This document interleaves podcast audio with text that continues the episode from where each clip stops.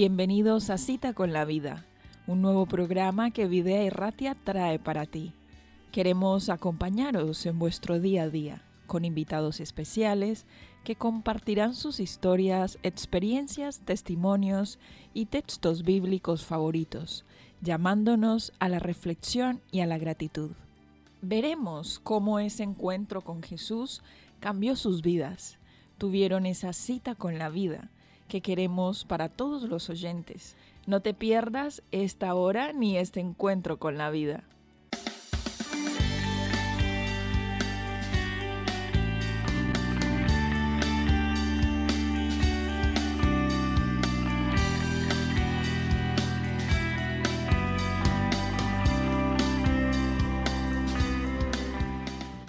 Bienvenidos una vez más a un nuevo episodio de Bici Charequín Topaquetac, Encuentro con la Vida, Cita con la Vida. En la cita del día de hoy tenemos aquí en el estudio Vida Erratia a Rodrigo. ¿Qué tal estás, Rodrigo? Bienvenido. Eh, muy contento de, Bueno. de estar aquí. Bueno, bueno, también nosotros de tenerte y a nuestros oyentes de poder conocer un poco tu historia y conocerte a ti. Rodrigo, ¿de dónde eres? ¿Hace Mm. cuánto tiempo vives en el País Vasco? Yo soy de, de Ecuador y, de, y en País Vasco estoy desde 2004, 2005 más o menos. Y, y en España pues estoy aquí mm, de 2003 o 2002. No me acuerdo con exactitud, pero Claro. llevo muchos años aquí. bueno, muchos años, esos son muchos años. Sí. Y queremos conocer un poco más acerca de, de tu historia espiritual en este programa. Es una cita, un encuentro eh, en el cual, bueno, comentamos nuestras experiencias con Dios, pero para ti, ¿cuál fue ese primer encuentro con Dios, ese conocimiento acerca de lo que significaba Dios para ti? Pues el primer encuentro con, con Jesús, con Dios, pues fue una sensación para mí que mm, me rescatara de la oscuridad. ¿Cuántos años tenías más o menos? ¿Cómo era tu vida en ese momento? Eh, tenía mm, más o menos, bueno, eh, fue hace tres años atrás. Hace tres años sí. atrás. ¿Y cómo fue que sentiste que Dios te rescató de, de la oscuridad? Eh, cuando veía la vida que mm, la vida que tenía no tenía sentido y todo lo que hacía lo hacía pues no bien sino mal y, y al conocer pues a- al Padre Celestial pues todo lo que todo lo que pensaba antes pues iba cambiando ¿Cuál era tu mentalidad acerca de Dios antes de ese encuentro del cual me estás hablando hace tres años? ¿Qué pensabas de Dios? ¿Qué era Dios para ti? Pues yo mm, no pensaba en nada. De, conocía personas que eran creyentes y cuando escuchaba pues me parecía a mí que era toda una fantasía, todo mentiras. Claro, claro. Ajá. ¿Y qué pasó hace tres años que hizo un quiebre en tu vida y que sentiste que ahora lo que eh, pensabas que era una fantasía ahora se convirtió en una realidad para ti? Esa sensación de sentirte acogido, de sentirte protegido, de sentirte rescatado, como tú lo has mencionado. ¿Qué, qué circunstancia aconteció hace tres años? Pues eh, por, por mis malas decisiones uno toma las cosas, no, no ves las consecuencias que puede haber más adelante y, y lo actúas sin saber las cosas y, claro, cuando ves que ya no puedes más, viene ese recuerdo de mi infancia cuando era pequeñito, que mi madre, bueno, yo vengo de familia católica, como la mayoría de nosotros, los sudamericanos, y me acuerdo de lo que decía ella. Ella creía eh, en Dios, pero yo como era pequeñito, pues no, eh, hacía lo que ella me decía, ¿no? Y, crecí así, con esa mentalidad, pero poco a poco nos alejamos. Bueno, yo me alejé de... Tuve que trabajar muy, muy jovencito, empezar a trabajar y, claro, ya no pasaba más tiempo con mis padres. Mis padres seguían yendo a la misa y, y adorando a Dios, pero yo ya me aparté. Y al apartarme, pues llevas una vida totalmente distinta y llevas una vida como si no existiera Dios, aunque en el fondo sientes que algo existe, pero no pero no te das cuenta. Y pues cuando efectivamente cuando pasan cosas que no te tienen que pasar y, y te sientas a pensar lo que te decían tus padres y te viene a la mente, oye, pues debería de hacer esto porque a mi madre le alentaba sus oraciones y, y eso. Claro, tú sentías que hacía una influencia positiva en ella, había un cambio en ella Ajá. a partir de pasar diferentes situaciones complicadas, pero que tener fe eh, la fortalecía, la ayudaba, la, la ayudaba a salir adelante. A mi madre sí mm, tenía situaciones difíciles en esos tiempos y siempre se ponía de rodillas y, y ella era feliz y, y veía los milagros.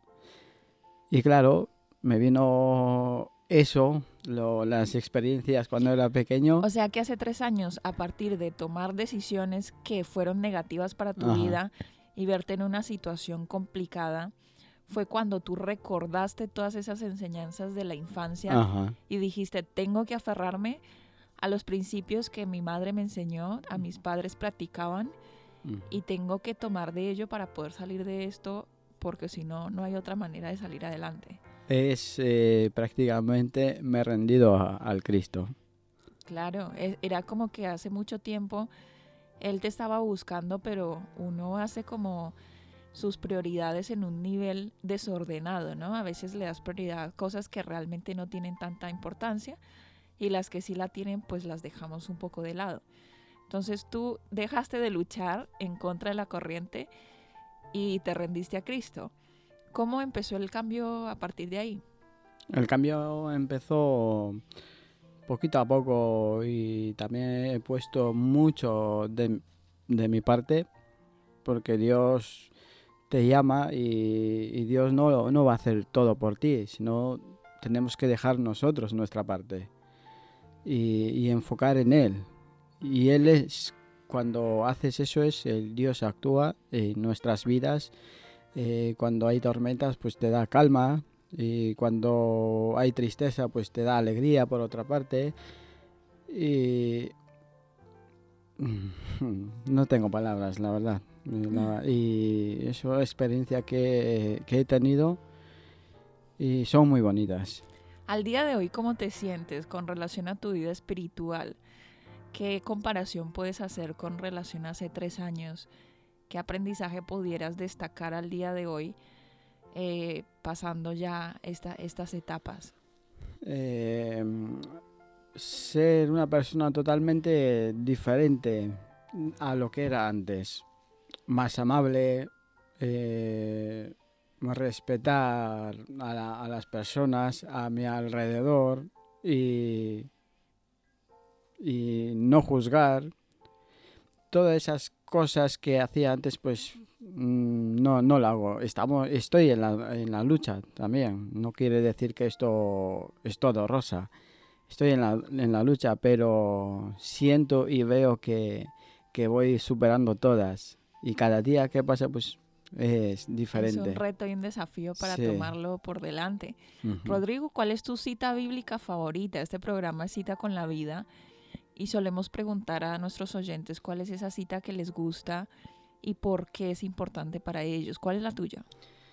Eh, porque de tal manera amó Dios al mundo que ha dado a su Hijo unigénito, para que todo aquel que en Él crea no se pierda más, tenga vida eterna. En es- ese es y lo que me gusta, lo que pone en la Biblia, porque me siento reflejado que yo soy uno de, de esos hijos que, que cree y tengo ganado. Bueno, ganado no, no lo sé si se puede decir, pero siento que está la vida eterna presente para mí. Porque de tal manera amó Dios a Rodrigo. Sí. Y así es como tú lees esta cita, Ajá. que ha dado su Hijo único para que todo aquel que en él cree no se pierda más, tenga vida eterna. Pues yo creo que este debería ser un, un lema, no solo para nosotros hoy aquí en el estudio, sino para todos los oyentes y todos los cristianos. Tú lo has dicho, ya, ya sientes que esa sangre de Cristo Jesús en la cruz ha comprado tus pecados y los de todos nosotros y que ya con, con ese sacrificio es suficiente para cubrir tu cuota de, pecado y poder eh, perdonarla, perdonarla. Bueno, Rodrigo, se nos ha acabado un poco el tiempo, hemos llevado esta entrevista bastante rápido, pero de verdad que agradecemos mucho tu compañía aquí en el estudio el día mm. de hoy. Eh, no sé si tienes algo más para decir. Eh, sí. quería contar mi experiencia también laboral. cuando empecé a entregarme a Cristo, mm, yo solía trabajar los sábados y veía, veía cuando empecé a acercarme a Jesús, pues yo digo, pues eh, es imposible que yo deje de trabajar cuando la gente necesita trabajar hoy en día. Y en, la empresa donde trabajo, pues nos paga por trabajar un sábado, nos pagaba 140 euros. Digo, pero eso, eso hace falta para casa. Y me dolía mucho y, no lo veía como que iba a dejar de trabajar los sábados. Y pues Dios ha trabajado en mí poquito a poco. Ah, yo seguía, ah, eh, estudiaba la palabra de Dios, pero seguía trabajando los sábados y Dios ha ido actuando poco a poco hasta que dejé de ir. Y la verdad es que me siento muy feliz y muy alegre eh, porque estoy ganando en vez de perder. Perder dinero como, como lo pensaba antes, pues estoy ganando la vida eterna. Y, y sobre todo eh, a la familia que tengo. O sea, un sábado podemos disfrutar todos juntos. Claro, es un día de, de también disfrutar con la familia, un día de descansar, un día en el cual eh, no es que te vayas a perder o a salvar porque trabajaste un sábado, no, de eso no se trata, sino que se trata de obediencia, ¿no? Porque lo que Dios nos pide en este caso es obediencia y, eso trae una recompensa. Tú, has, tú lo has dicho, tú lo has mencionado, has ganado muchos beneficios y has perdido tu trabajo por ello. Mm, eh, eso es eh, muy interesante porque yo temía que podría perder el trabajo porque a la empresa le hace falta gente comprometida estar ahí trabajando, ¿no? los sábados también. Y yo soy una persona comprometida para trabajar en esa empresa y llevo mucho tiempo trabajando y no, Dios lo ha actuado y Dios me sigue manteniendo en ese puesto de trabajo y yo no he tenido que mover nada, solo Dios ha tenido que mover las fichas y y, en fin, pues... Tú obedecer y él armar el camino para que sea más fácil para ti. Sí. Pues eso es un testimonio tremendo, eh, que es un testimonio de fe sí. y también eh, el testimonio de fe en el sentido de que Dios proveerá para sus hijos todo lo que necesiten. Bueno, Rodrigo, gracias por compartir esa, ese testimonio también en este programa de verdad que eh, animamos a nuestros oyentes que escuchan este episodio que puedan también retarse a sí mismos, poner esa fe a prueba y pedirle a Dios respuesta con relación a lo que han comprometido. Llegamos al final de cita con la vida, pero invitamos, como dije antes, a nuestros oyentes a participar de un nuevo episodio. Hasta la próxima.